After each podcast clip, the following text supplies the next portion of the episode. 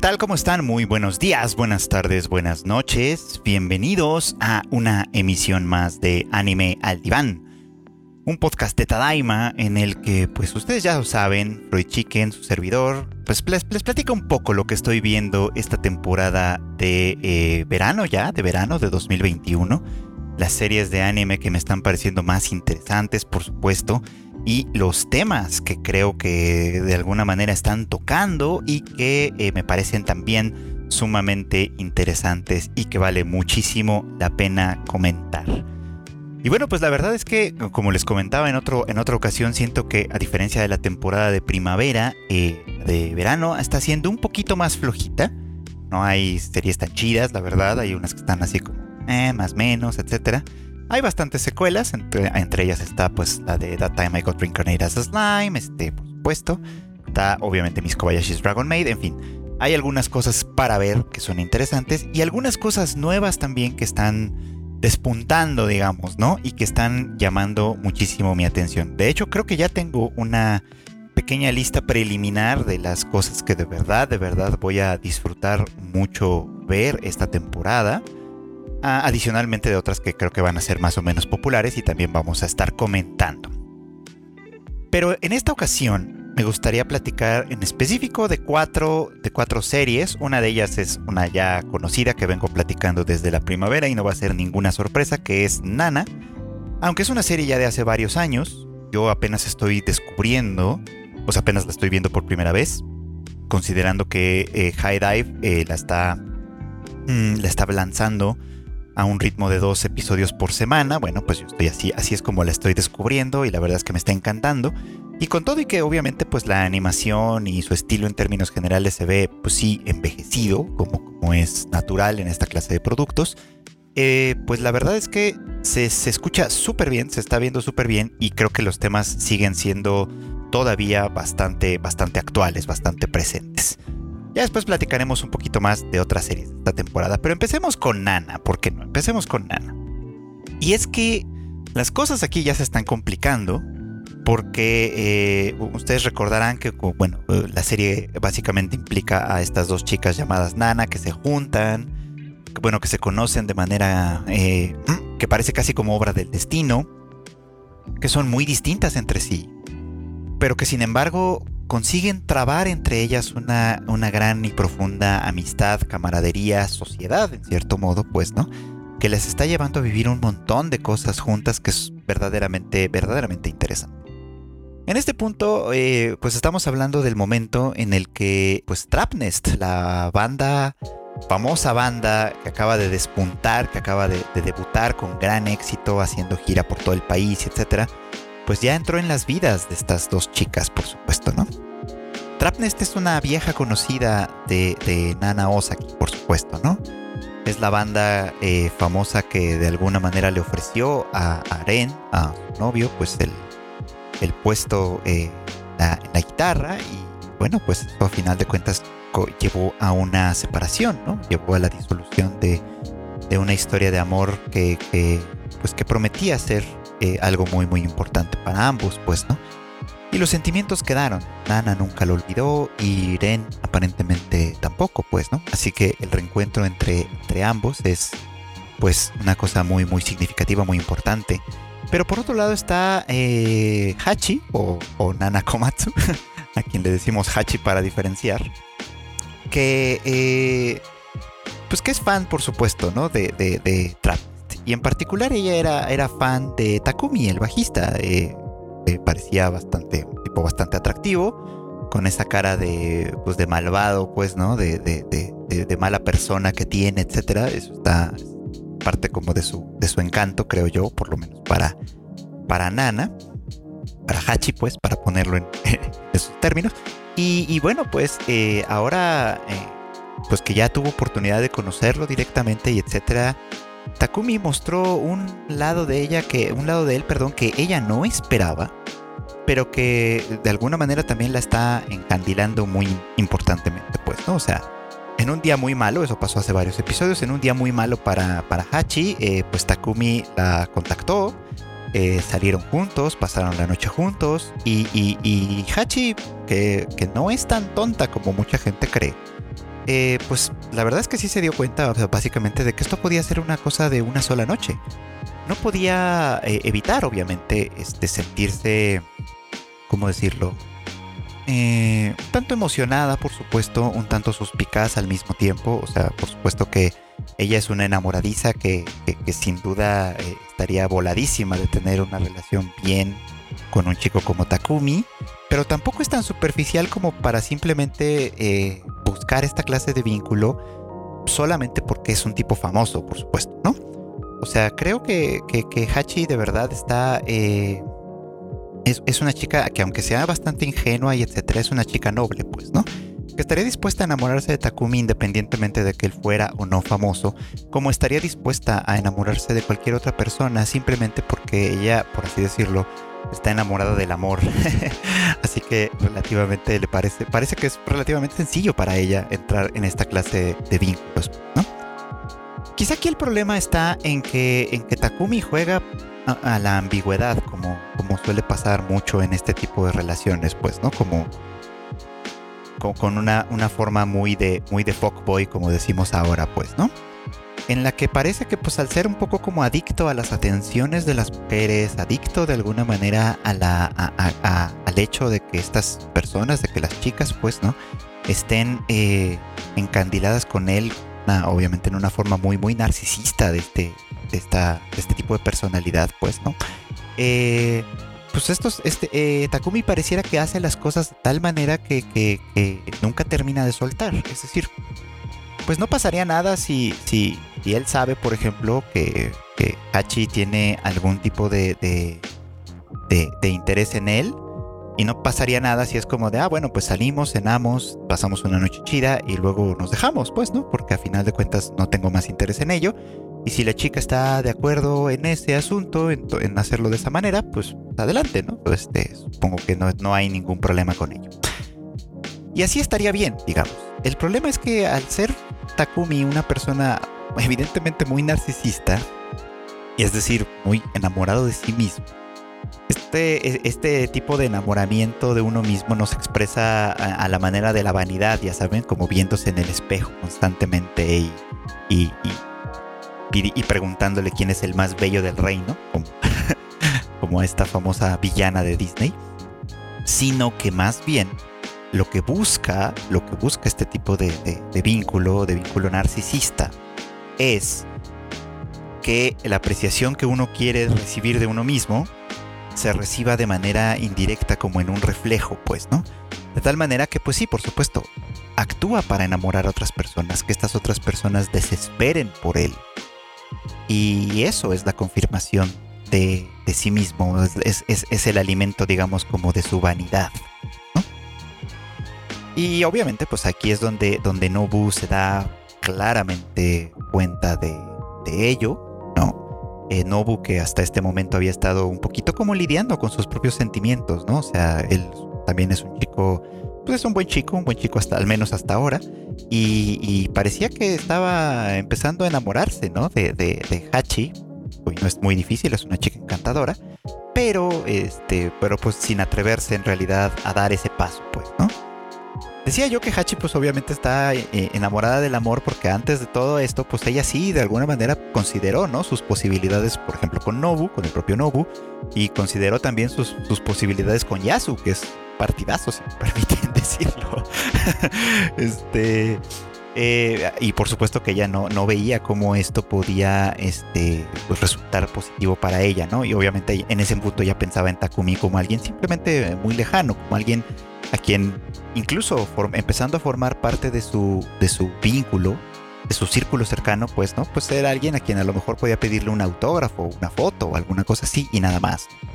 Pero pues en el momento en el que Takumi empieza a jugar este juego con ella, eh, pues las cosas cambian, ¿no? Y ella que está dispuesta a creerle, que está dispuesta a, dejarse llevar por, por la emoción, por, por pues por todo lo que implica, pues, ¿no? Una nueva relación, una nueva ilusión, en fin, toda esta clase de cosas, pues básicamente está en el camino directo y derechito para un desastre, ¿no? Porque no creo que esto vaya a cambiar mucho en el futuro, pero creo que Takumi no es precisamente una persona que sepa amar, que sepa querer, que sepa cuidar, es una persona que solo sabe hacerlo probablemente en mientras la otra persona le sirva como un reflejo. Una vez que eso deje de pasar, vez que eso deje de suceder, eh, pues él probablemente se va a aburrir, se va a desinteresar, va a estar con otras personas, va a despreciar el amor que se le ofrece, porque ya le va, ya le va a parecer trivial, y pues esto va a implicar seguramente una gran y tremenda crisis en este grupo de amigos que se empieza como a entremezclar. Y bueno, estoy anticipando un poco insisto, yo no lo he leído. Quienes ni, ni leí el manga ni vi el anime, quienes ya lo hayan visto, pues a lo mejor podrán decirme, ah, sí, va por ahí o no, estás completamente equivocado. Pero esa es un poco como mi percepción. Ahora, por el otro lado, está interesante lo que está pasando también con la otra nana, ¿no? Que, que al darse cuenta de lo que sucede entre, entre Hachi y Takumi, eh, siente algo muy peculiar que me, me llamó mucho la atención. A mí, Nana me parece una chica muy tierna, incluso eh, más allá de su imagen, por ejemplo, que es una que parece muy ruda, que parece muy desapegada, incluso que parece muy centrada y muy madura.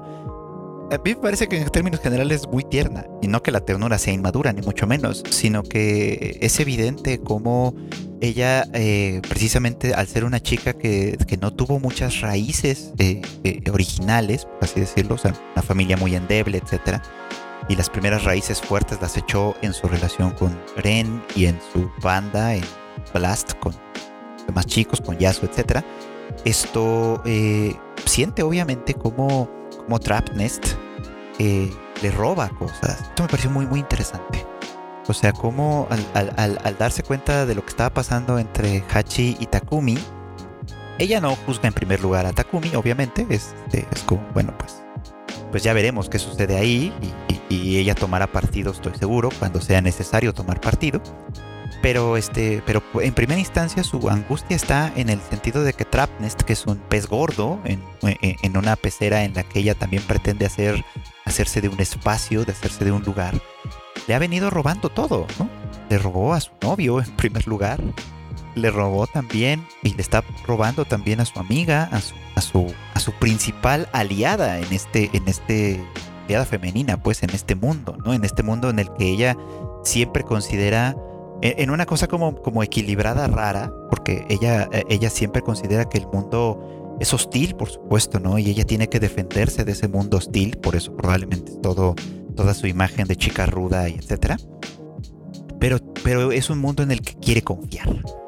¿Ah? Y entonces cuando confía, confía completamente, confía plenamente, se abandona a esa confianza y eso es muy, muy bonito, pues, ¿no? Y ella tiene plena confianza en Hachi, porque evidentemente Hachi le ha demostrado que podrá ser de pronto eh, torpe, de pronto inconstante, de pronto, de pronto, de pronto dependiente, pero al final del día siempre está ahí, siempre sale al quite pues por ella y claro que no es como que le pertenezca, obviamente, pero sí una, una relación potencial podría pues robarle un poco de esto, ¿no? Las relaciones adultas siempre son difíciles de equilibrar, pues, porque la demanda que hay de nosotros para todos lados es, es mayor, es importante, es grande, y los recursos que tenemos son limitados, por más que queramos hacerlo o pensarlo desde otro lugar, en realidad son recursos ciertamente limitados que no podemos, eh, de los que no podemos disponer tan, tan abierta y tan fácil. Así que entre este, esta historia la verdad es que están pasando cosas bien, bien interesantes, cosas que de alguna manera van a tener grandes implicaciones para, para, pues, para todos los personajes y estoy fascinado con esta historia. Ojalá, digo, ya estoy empezando a, a, sufrir lo que sufren los fans de años de Nana, sabiendo que es un manga inconcluso que muy probablemente se va a quedar sin conclusión porque pues de su autora, este, Asawa Sensei, pues la verdad es que no parece que tenga muchas intenciones de volver a trabajar en este, en este título. Eh, ya veremos, ya veremos qué sucede ahí y, de todos modos pues estaremos pendientes de ver cómo termina el anime considerando esta circunstancia. Pero la verdad es que es, una de las cosas que más disfruto ver cada semana, más encandidado me tiene y bueno pues ya estoy esperando obviamente ver qué más sigue. Los capítulos se me van rapidísimo, no puedo creer lo rápido que se van. que hablando de vínculos, por ejemplo, una serie que siempre me ha gustado cómo toca ese tema Independientemente de que tiene cosas que de pronto no me encantan, pero bueno, ya llegaremos, supongo yo, a eso. Es eh, Miss Kobayashi's Dragon Maid, que ahora estamos ya disfrutando de, la segunda temporada. Lo voy a repetir, una segunda temporada un poquito manchada de la tragedia, porque pues de su director original, que fue Yasuhiro Takemoto, fue uno de los varios fallecidos en el ataque a Kyoto Animation de hace, un par de años. Y esto, y bueno, pues la, la, estafeta la tuvo que tomar Tatsuya Ishihara, que, que, ahora es quien está pues haciendo el trabajo de dirección de esta segunda temporada, pues, ¿no? De, de, de Miss Kobayashi's Dragon Maid. Y bueno, pues ahora tenemos este nuevo personaje que es Iruru. Ah, por cierto, tengo que aclarar que eh, aunque sé que el capítulo de esta semana ya salió, eh, todavía no lo he podido ver, así que en realidad estoy hablando del capítulo anterior, o voy a hablar un poco del capítulo anterior. Que fue interesante, tengo que decirlo, ¿no? Pues porque nos habíamos quedado en esta escena escandalosísima en la que Iruru eh, tratando de identificar las, las, oscuras intenciones que Kobayashi podría tener y que seguramente tienen eh, dominada, manipulada o algo a Toru y a todas las dragonas, pues, ¿no? Eh, pues le da un... Con su magia le da un pen. Cosa que es muy graciosa, de cierto modo, porque Kobayashi es, es, una, es una persona sumamente estable, o sea un, cambio de ese estilo, un cambio de ese tipo en el cuerpo que básicamente invade eh, lo más íntimo de, uno mismo, que es el propio cuerpo, pues, o sea, no hay más, ¿no? Que lo transforma de esa manera. Esto, eh, pues a cualquier otra persona la podría haber vuelto loca. y, a Kobayashi, pues la verdad es que lo, lo toma con bastante calma, pensando incluso en que como toda la magia, pues este su efecto seguramente se irá desvaneciendo con el tiempo y solo es cuestión de esperar y de que no pase absolutamente nada mientras eso está sucediendo. Este, pues a lo que se enfrenta es algo muy muy interesante y es al hecho de que, de que el, cuerpo masculino aparentemente reacciona de manera muy natural, por así decirlo, al cuerpo femenino, por supuesto, ¿no? Entonces la cercanía con Toru, la inocencia del contacto que podía tener más o menos entre mujeres, eh, pues después a ella ahora con una con un aparato reproductor masculino pues le causa eh, obviamente excitación y ciertas inconvenientes por supuesto no porque porque conscientemente ella no quiere eh, cruzar esas líneas que, que, ahí es un poco raro pero bueno ya llegaremos a eso conscientemente ella no quiere cruzar esas líneas por supuesto y entonces para ella es un poco como difícil sin embargo Kobayashi mantiene la calma en términos generales y es solo hasta que Toru se da cuenta de lo que pasa que, las cosas se ponen un poquito más intensas, desde luego, ¿no? Porque, porque aquí pasan varias cosas. Ahora, eh, hablaba de esto de los vínculos en Miss Kobayashi's Dragon Maid porque me parece que esto es bien interesante. O sea, por un lado, Kobayashi juega un poco como en un terreno un tanto ambiguo. O sea, aunque las intenciones de, este, de, Toru son claras desde mucho tiempo atrás, decir, Toru siempre le ha dicho que quiere con ella, básicamente, pues eh, ella eh, no le ha dado pie realmente a, una relación más allá, más allá de, la amistad, digamos, que tiene. Pero sí es una amistad que se ha ido convirtiendo más bien en un asunto de familia.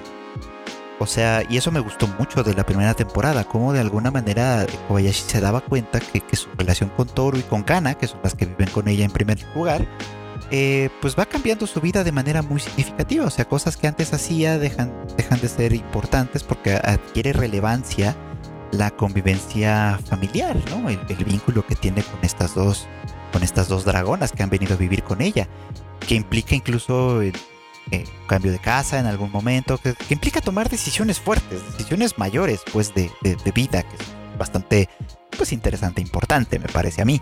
Y, bueno, pues este, eh, todo esto de alguna forma está, eh, está, sigue estando aquí presente, ¿no? Ahora, por el otro lado, obviamente, pues el hecho de que ella se sienta quizá excitada en, el, en, en esta versión como masculina de sí misma, a mí podría llegar a darme a pensar que quizá los sentimientos que sí tiene por Toru quizá no son tan, tan, tan asexuales, pues, ¿no? Como podría pensarse, ¿no? O sea, basta con que tenga un poco más de estímulo para, para, para expresarse quizá, ¿no? Que, que, sí podría tener algún tipo de interés más allá en Toru, pues, ¿no? Pero bueno, eso, eso, eso en realidad es solo una especulación, no, no hay manera de saberlo, por lo menos no en este punto.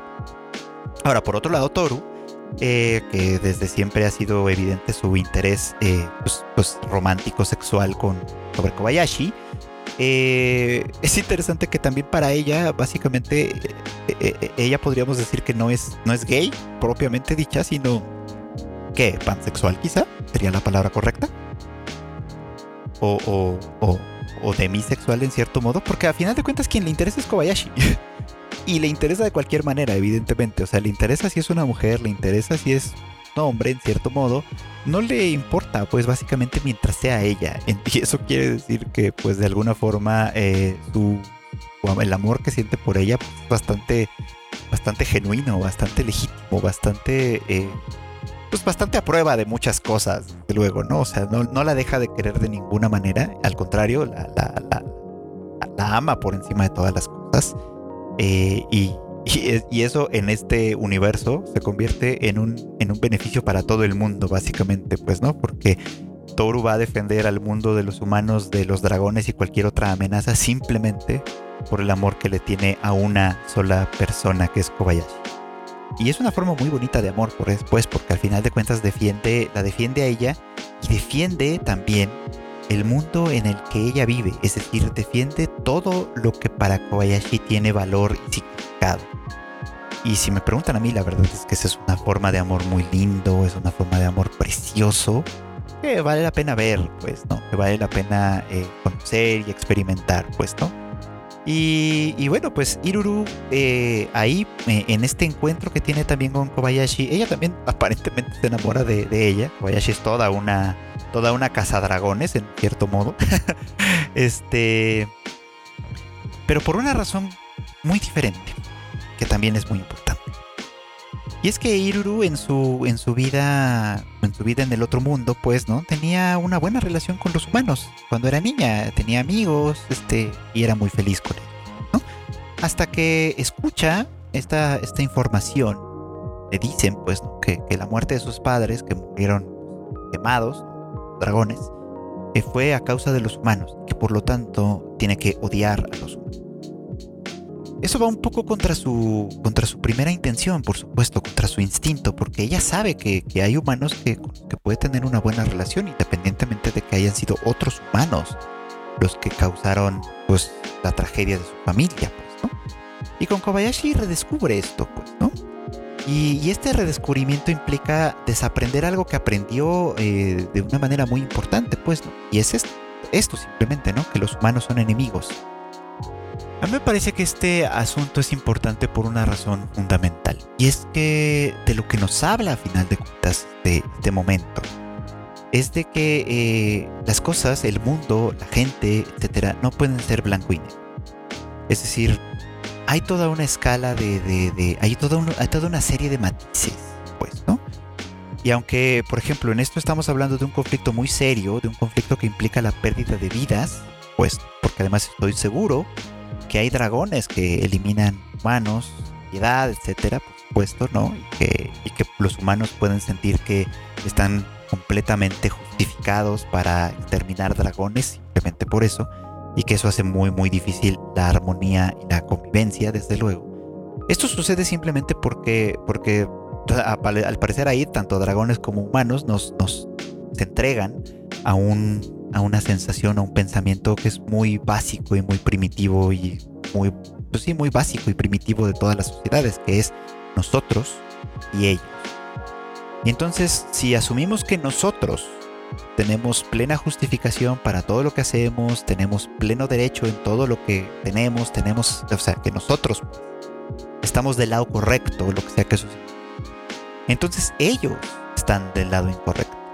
Y eso es un pensamiento básico que, que, lamentablemente sigue rigiendo muchas de nuestras ideas en el mundo, pero que, eh, que es fundamentalmente equivocado porque eh, como en muchos casos, pues casi todo tiene muchos matices. Hay algunas cosas, entiendo, en las que es necesario tomar postura y estoy de acuerdo con ello, pero la verdad es que una gran parte de las cosas que suceden en el mundo tienen una gran cantidad de matices. que muchas veces por desconocimiento y por pereza, pues no vemos. Y al no verlos, pues podemos pensar fácilmente que nosotros estamos del lado de la razón y ellos, quienes sea que sean esos ellos, están del lado equivocado. Sin darnos cuenta que esa es una idea que perfectamente puede anidar en el otro lado y tener sentido en el otro lado. Y que si nosotros estamos de este lado, del lado que sea, a veces es por un mero accidente, o sea, por un mero accidente de la casualidad, del hecho de que hayamos nacido, crecido y vivido en un entorno con ciertas características, pues, ¿no? Y que del otro lado, pues pasa exactamente mismo.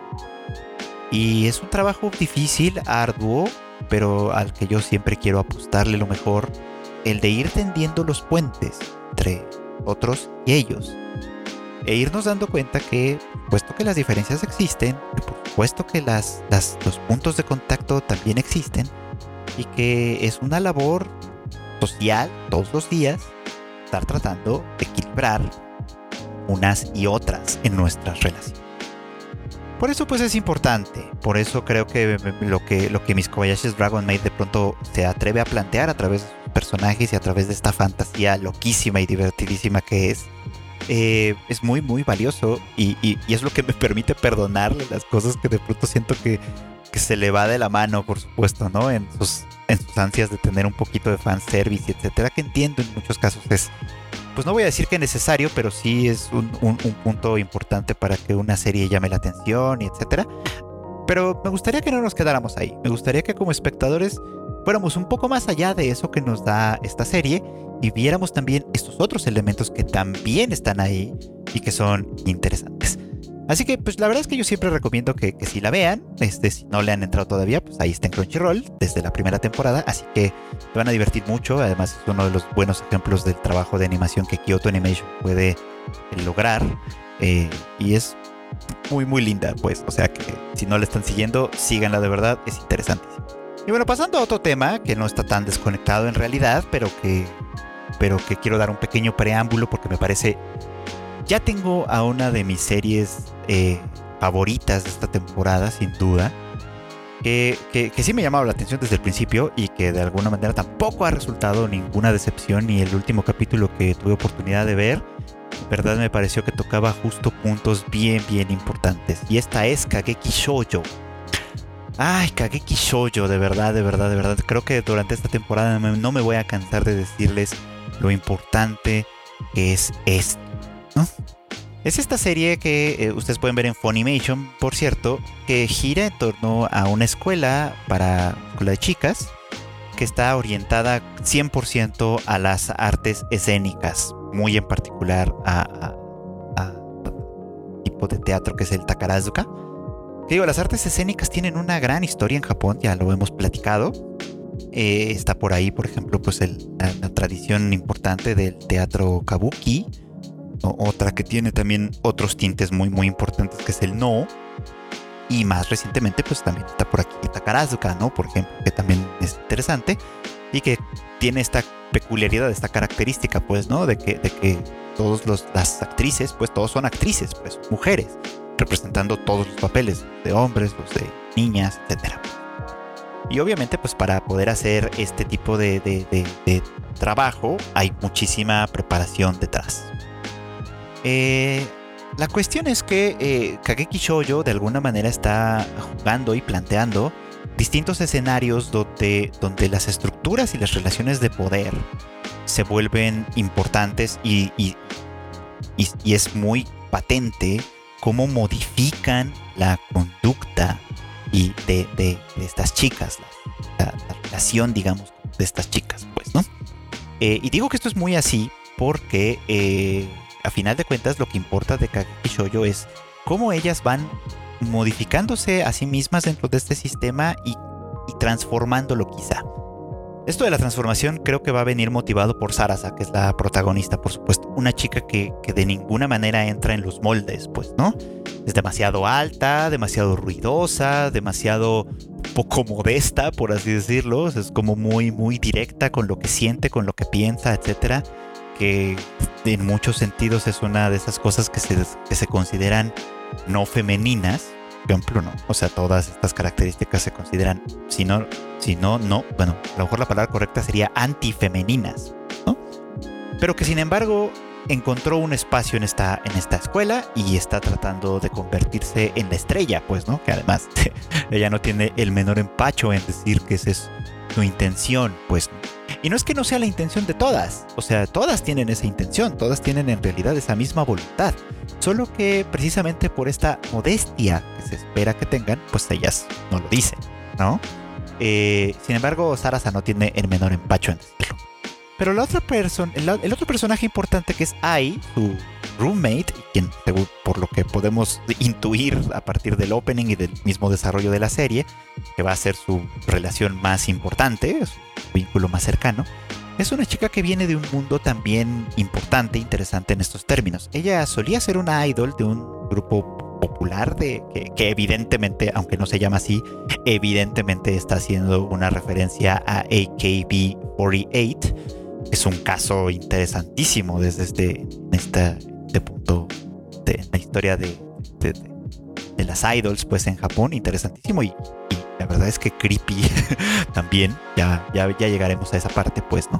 Pero ella viene de ese mundo eh, después de haber, de haber fracasado, por así decir, en él, luego de que, de que le dijo a un fan que era asqueroso, o en su cara y pues eso de alguna manera obligó a que ella se, retrajera de ese mundo, dejara el mundo de las idols y, buscara un lugar diferente, ¿no? Y ahora pues encontró un lugar en esta escuela que para empezar es una escuela femenina donde se, practica un arte escénica realizada por mujeres que a su vez va dirigida también a un público femenino. La cuestión es que pues básicamente Ai está en guerra con los hombres. Y, esta, y esto es un asunto bien interesante porque en el último capítulo nos contaron un poco más sobre su historia y sobre cómo llegó a ser este tipo de persona.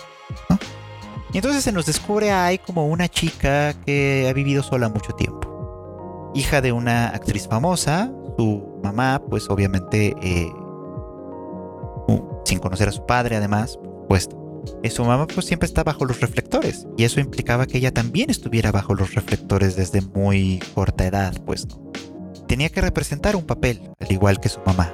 Ella tenía que representar el papel de la niña feliz, de la niña que no tenía ninguna preocupación, de la niña que era lo suficientemente madura y entendía perfectamente que, que su mamá era especial, pues que venían muchas cosas y muchas responsabilidades con ese ser especial.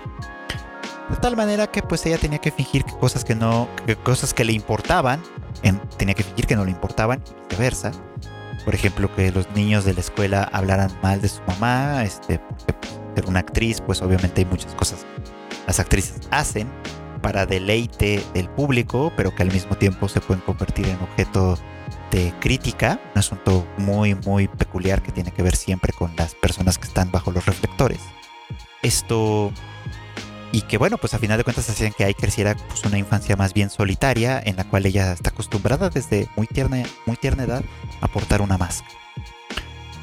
Y luego pasa este hecho eh, que, es, pues, que, es, terrible y que lamentablemente parece que es demasiado común en Japón, el mundo en general, en la que la mamá se hace de un novio llamado Seiji, un hombre de quien no se nos dice mucho, pero que evidentemente se nos muestra que desde el principio sus intenciones no son muy buenas y que eh, amparado un poco como en su imagen de buena persona, de cuidador, etcétera, pues acosa sexualmente a Ai, siendo ella todavía una niña muy pequeña, niña de primaria, supongo. Por la edad que aparenta, pues da la impresión de que es una niña todavía de primaria. Y a este hombre pues, le parece sencillo, fácil, aprovechar la ausencia de la mamá, que además es una ausencia eh, despreocupada, pues para acosar a hay, desde luego. Eh, y bueno, pues aquí es donde ella empieza a adquirir este, este, este desprecio por los hombres, de rechazo por los hombres, pues, eh, que, la, que la pone en una circunstancia muy complicada, que de alguna manera la lleva a tener este episodio que, que, que por un lado la mamá interpreta como berrinche, como algo, como algo que no está bien, como algo que la daña a ella en primer lugar, pero que Tai Chi tío y que tiene obviamente una sensibilidad mayor, inmediatamente identifica como los signos de algo de algo que no está bien, de lo que ella no tiene la culpa. Eh, el hecho de que se cortara el pelo ella misma, destrozándose su, destrozando simbólicamente su belleza. Fíjense cómo esto es bien interesante. Y destruyendo también como los símbolos de alguna manera de esta, de esta máscara que tenía ella que portar, pues. Y él le da privacidad a partir de que de alguna manera consigue que le pongan una cerradura con llave al cuarto. Y le da incluso también una vía de escape cuando le dice, aquí está la llave de mi casa, puedes venir a mi casa cuando quieras, ¿no? Cuando lo necesites. Este, ese va a ser un lugar seguro. Cosa que es bien importante en este tipo, en este tipo de casos. Y bueno, pues eh, la cuestión es que, eh, que ahí desarrolla obviamente este rechazo a prácticamente todos los hombres. La única persona que, que, que se salva de ahí, digamos, es su tío. Ya dije, pues, supo ofrecerle cuidado, protección y refugio cuando ella más, más lo necesitaba. Pero decía, por ejemplo, que esto de cortarse el pelo y destruir, por así decirlo, su, belleza, es muy significativo porque a final de cuentas es una comprensión muy profunda. Es, es como que hay desde muy tierna edad entiende que la belleza no es para ella misma, que la belleza es para alguien más. La belleza está hecha para un mundo diferente al que ella no pertenece y en este caso es el mundo de los hombres. Y por ponerlo en, la palabra más correcta que me parece importante, el mundo de los eh, el mundo del, patriarcado, de lo masculino, digamos, pues, de lo masculino entendido en esos términos. Un mundo que eh, depreda, por así decirlo, a, las mujeres, pues, que las considera objetos, que las, que las cría, las educa, las moldea para su placer y beneficio únicamente, pues, ¿no? O sea, ahí queda sumamente marcado y el gesto de cortarse el pelo tiene, desde luego, esa, esa, e, e, esa intención, ese sí.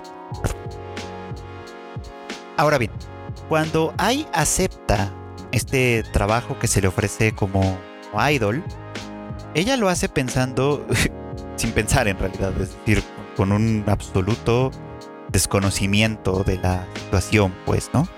Acepta eh, porque, bueno, porque su lugar de trabajo iba a estar cerca de la casa de su tío y eso la hace sentir segura, pero también porque al final le ofrecen que es un trabajo eh, en el que en el que solo hay chicas, pues, ¿no? Sus compañeras van a ser chicas.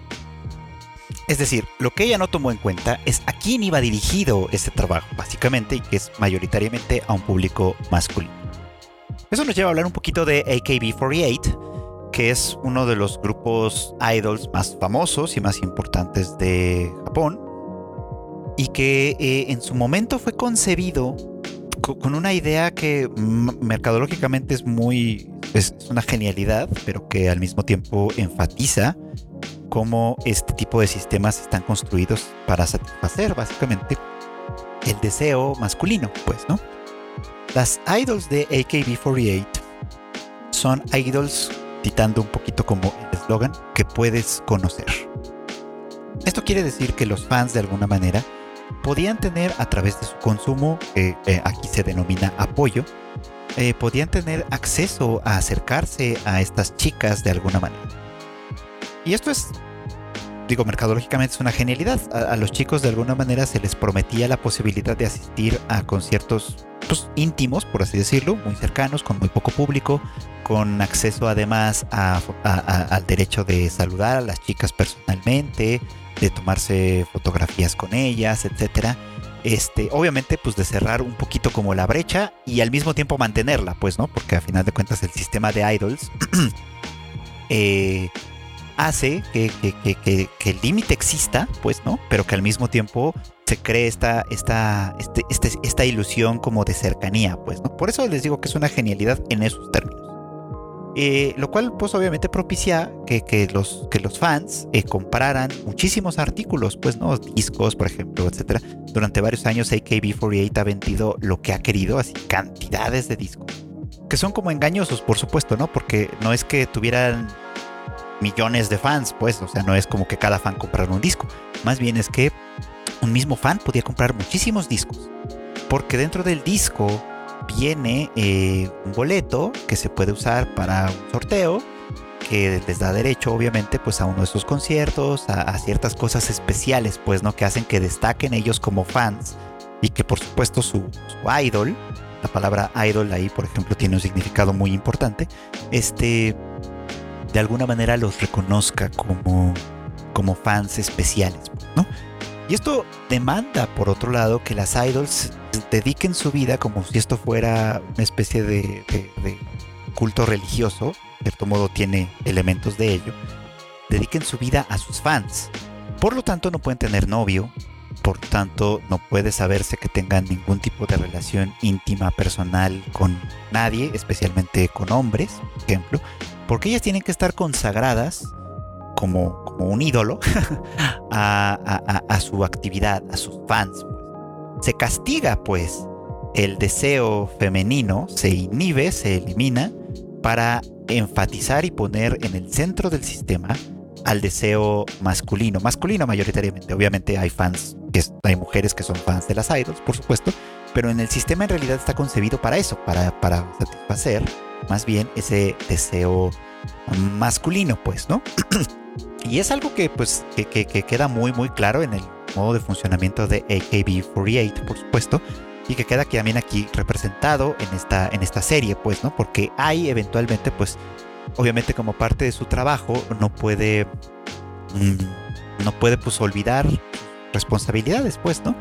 Y entonces a este fan en algún punto, que no sé si, si él en específico la habrá hostigado de alguna manera particular en el momento en el que ella le dice que es asqueroso y que la suelte, este, eso pues obviamente termina en un desastre en el que ella pues tiene que salir de, de su, pues de, este grupo, pues, ¿no? Y buscar una carrera alternativa.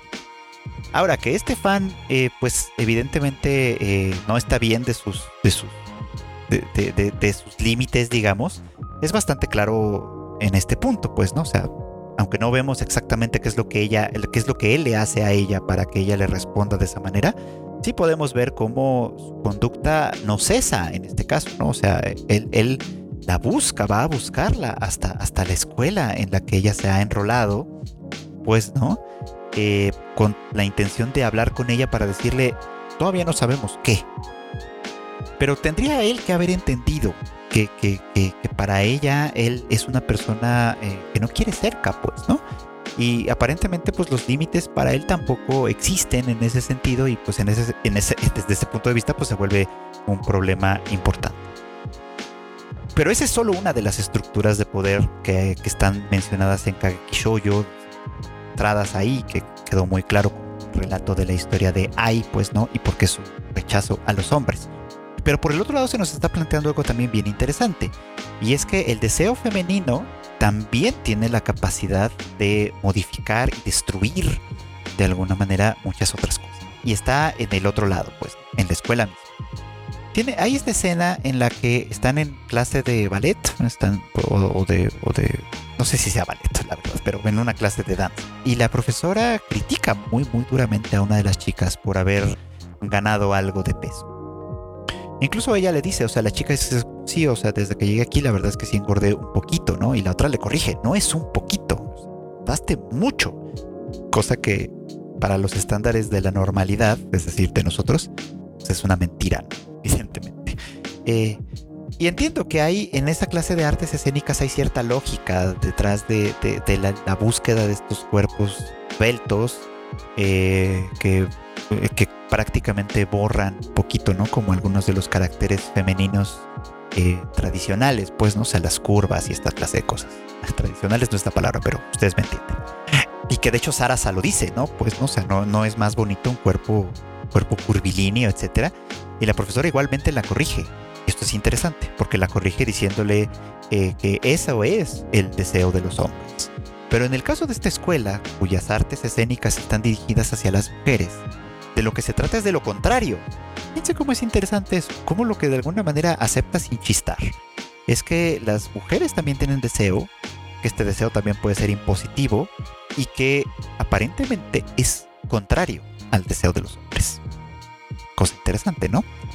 Pero que a final de cuentas, porque lo que las mujeres desean es un sueño, una fantasía, un, pues sí, eso, no, puedo decirlo de otra manera, un, milagro, pues, ¿no? Que solo puede conseguirse por un breve instante en el escenario, pues, ¿no? Y al cual hay que sacrificarse, ¿no? Un ideal al cual hay que sacrificarse por completo.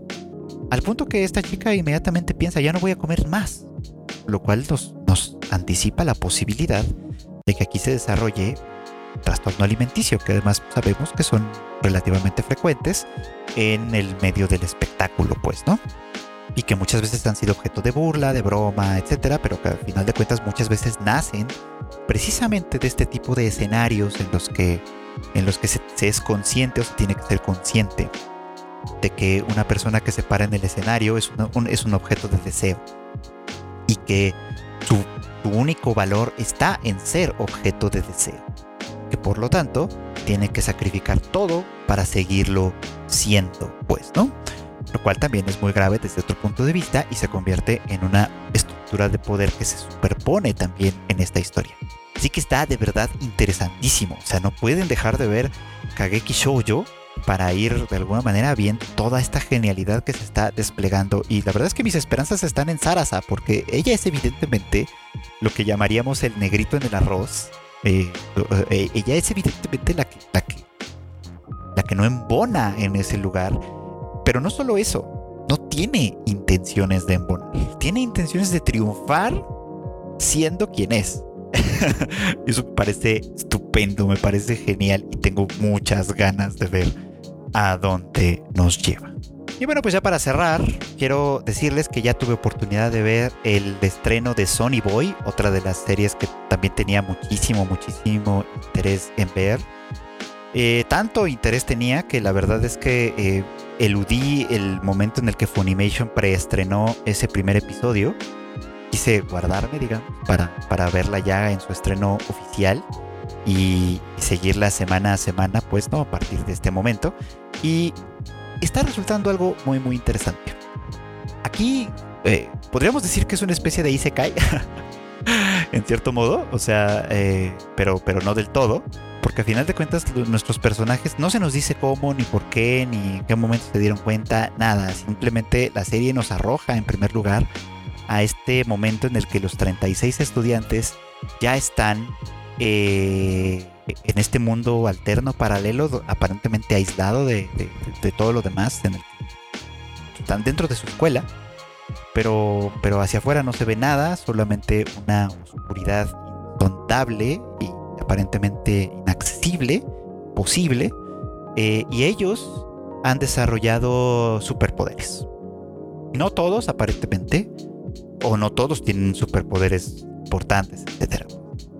La cuestión es que ellos ahí, en, una circunstancia que pareciera como de abandono, como si hubieran quedado varados en algún lugar extraño, pues descubren que tienen superpoderes y algunos de ellos empiezan a hacer uso pues, de estos poderes para su entretenimiento.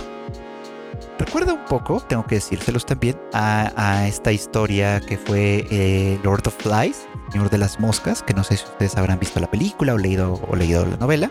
Yo vi la película, la novela todavía no he tenido la oportunidad pero que pasaba un poco como esto, pues, ¿no? O sea, sin superpoderes ni nada. Estábamos hablando de un grupo de niños que quedan eh, varados en una isla desierta después de un accidente eh, de aviación en el vuelo en el que iban, eh, con el único adulto malherido y capaz, por supuesto, de asumir sus funciones como adulto, pues, ¿no? En el que, pues, estos niños de alguna manera tienen que organizarse para sobrevivir. Y esto tiene pues desarrollos bien interesantes y de pronto bastante funestos. Pues, En su momento Lord of Flies causó mucha, eh, mucha, mucha discusión, mucho, porque a final de cuentas este degenere de, una sociedad que empezaba tratando de organizarse en función del bien común y del, beneficio mutuo, de la supervivencia de todos los miembros, terminaba convirtiéndose en una encarnizada lucha de poder eh, con, con, lamentablemente víctimas mortales, pues que, al ser protagonizada por niños, pues aterrorizaba, pues, ¿no? A una sociedad que estaba acostumbrada a pensar que los niños eran inocentes, ¿no? Que los niños no podían cometer voluntariamente actos de, violencia y de destructividad, pues, ¿no? Eh, en realidad sabemos que, no es para nada cierto, pues, ¿no? Cualquier persona en cualquier edad puede cometer cualquier cantidad de cosas, pues, ¿no? Y lo que nos va moldeando en realidad son aspectos, Bueno, pues Sony Boy parte un poco como de esa misma idea, pues, ¿no? Pues estos, sujetos están varados en, una situación irregular, aislados por completo en esta escuela, donde no tienen, donde poco como el tema de la supervivencia pareciera que está un poco como en, duda, porque pues al no tener contacto con el resto del mundo y, ellos además están en una escuela, o sea que tampoco tienen propiamente dicho este acceso a nuevos recursos, por ejemplo, la alimentación y etcétera no estoy muy seguro de cómo va a funcionar, suponiendo que la única comida que hay sea la de las máquinas expendedoras y la de la cafetería, si es que existe una cosa como esa, eh, donde curiosamente tienen señal de celular todavía, eh, y electricidad y esta clase de cosas. O sea, en fin, es un mundo como raro, pues. Pero, pero lo interesante de esto es que el mundo raro, así como se nos plantea, implica cierta organización. Entonces empieza a haber dos bandos, obviamente. Un bando que está representado por los miembros del comité del, Consejo Estudiantil, que busca mantener cierto orden. Y obviamente se ve inmediatamente que eh, en su interés de poner cierto orden también está el interés de ponerse a la cabeza de, de la estructura social incipiente, nacida de esta situación irregular. Y por otro lado tenemos a un grupo de, muchachos eh, que pues por lo que se nos dice, eran en realidad gente sin, sin, nada importante para ellos mismos, pues no, sin relevancia, por así decirlo, pero que a partir de tener superpoderes, y aparentemente superpoderes con relativa importancia, pues deciden evidentemente hacer uso de ellos para su entretenimiento y deleite, ¿no? Entrando evidentemente en conflicto con esta autoridad del Consejo Estudiantil. Y por otro lado tenemos a nuestros dos aparentes protagonistas, no me aprendí sus nombres, la verdad, en este momento. Ya después lo retomaremos, pero que son un par de chicos, un chico y una chica. Ella viene de, aparentemente viene de otra escuela, entonces en realidad no la conocen mucho. Y, ella es muy franca en el sentido de no querer participar de sus juegos de poder, pues, ¿no? De no querer involucrarse en ellos.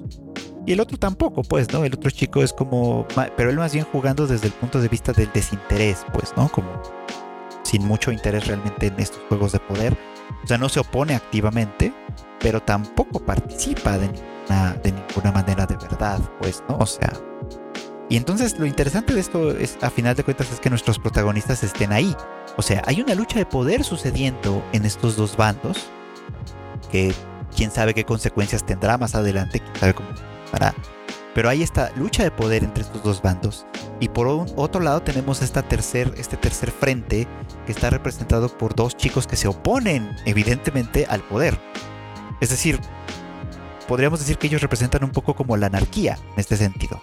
Porque no están buscando imponerse, no están buscando imponer su propia estructura, su propio poder, no son un frente más que se le oponga a los otros dos son un frente que se les opone porque no quieren la dominación de esos dos frentes, de ninguno de los dos frentes. y eso puede tener consecuencias interesantes, puede tener planteamientos bastante, bastante interesantes. Así que, eh, digo, no puedo decir mucho más de esta serie porque creo que todavía hay mucho más que nos falta por conocer y por ver y etcétera. Pero todo me interesa de ella desde su, obviamente, desde, desde este planteamiento que nos da, hasta el estilo narrativo y de animación que tiene, que es bastante distinto a lo que estamos acostumbrados. Y, bueno, pues al final de cuentas creo que es una de las grandes, grandes ofertas de esta temporada que pueden ustedes ver en Funimation. Y bueno, pues esto es todo por hoy. Muchísimas gracias por acompañarme como cada semana en el anime al que en esta ocasión salió eh, un poquito retrasado de, su, de sus horarios y días habituales, pero de todas maneras les agradezco mucho a quienes pues notaron la ausencia y, la, y, exigieron inmediatamente el cumplimiento de sus derechos. bueno, pues aquí estoy listo para, para, para platicar, bueno, para platicar con ustedes de las series de anime. Y bueno, pues nos volveremos a escuchar nuevamente en un siguiente podcast. No quiero despedirme sin, obviamente, recomendarles nuevamente que escuchen todos los podcasts que tenemos para ustedes. El Shuffle que Kika lanza en algún punto del fin de semana. El Rage Quit de videojuegos que Marmota y Q nos hacen el favor de entregar también cada semana con lo más relevante de ese mundo. Y muy próximamente ya también tendremos un nuevo podcast que ya les había anticipado desde el capítulo anterior, que pronto conocerán también y que bueno, pues espero que también le den mucho apoyo. No olviden además que también todos los miércoles tenemos el Tadaima Live en YouTube, en Twitch y en Facebook y después también se convierte en podcast para quien lo prefiera de esa manera. Este, y bueno, pues las noticias que tenemos en tadaima.com.mx y en fin, pues todos los contenidos que tenemos en todos nuestros diversos canales para todos ustedes y que los hacemos con mucho empeño y con mucho cariño. Y bueno, pues me despido nuevamente, muchas gracias y nos escuchamos en el siguiente anime al diván. Muy buenas tardes, buenos días o buenas noches.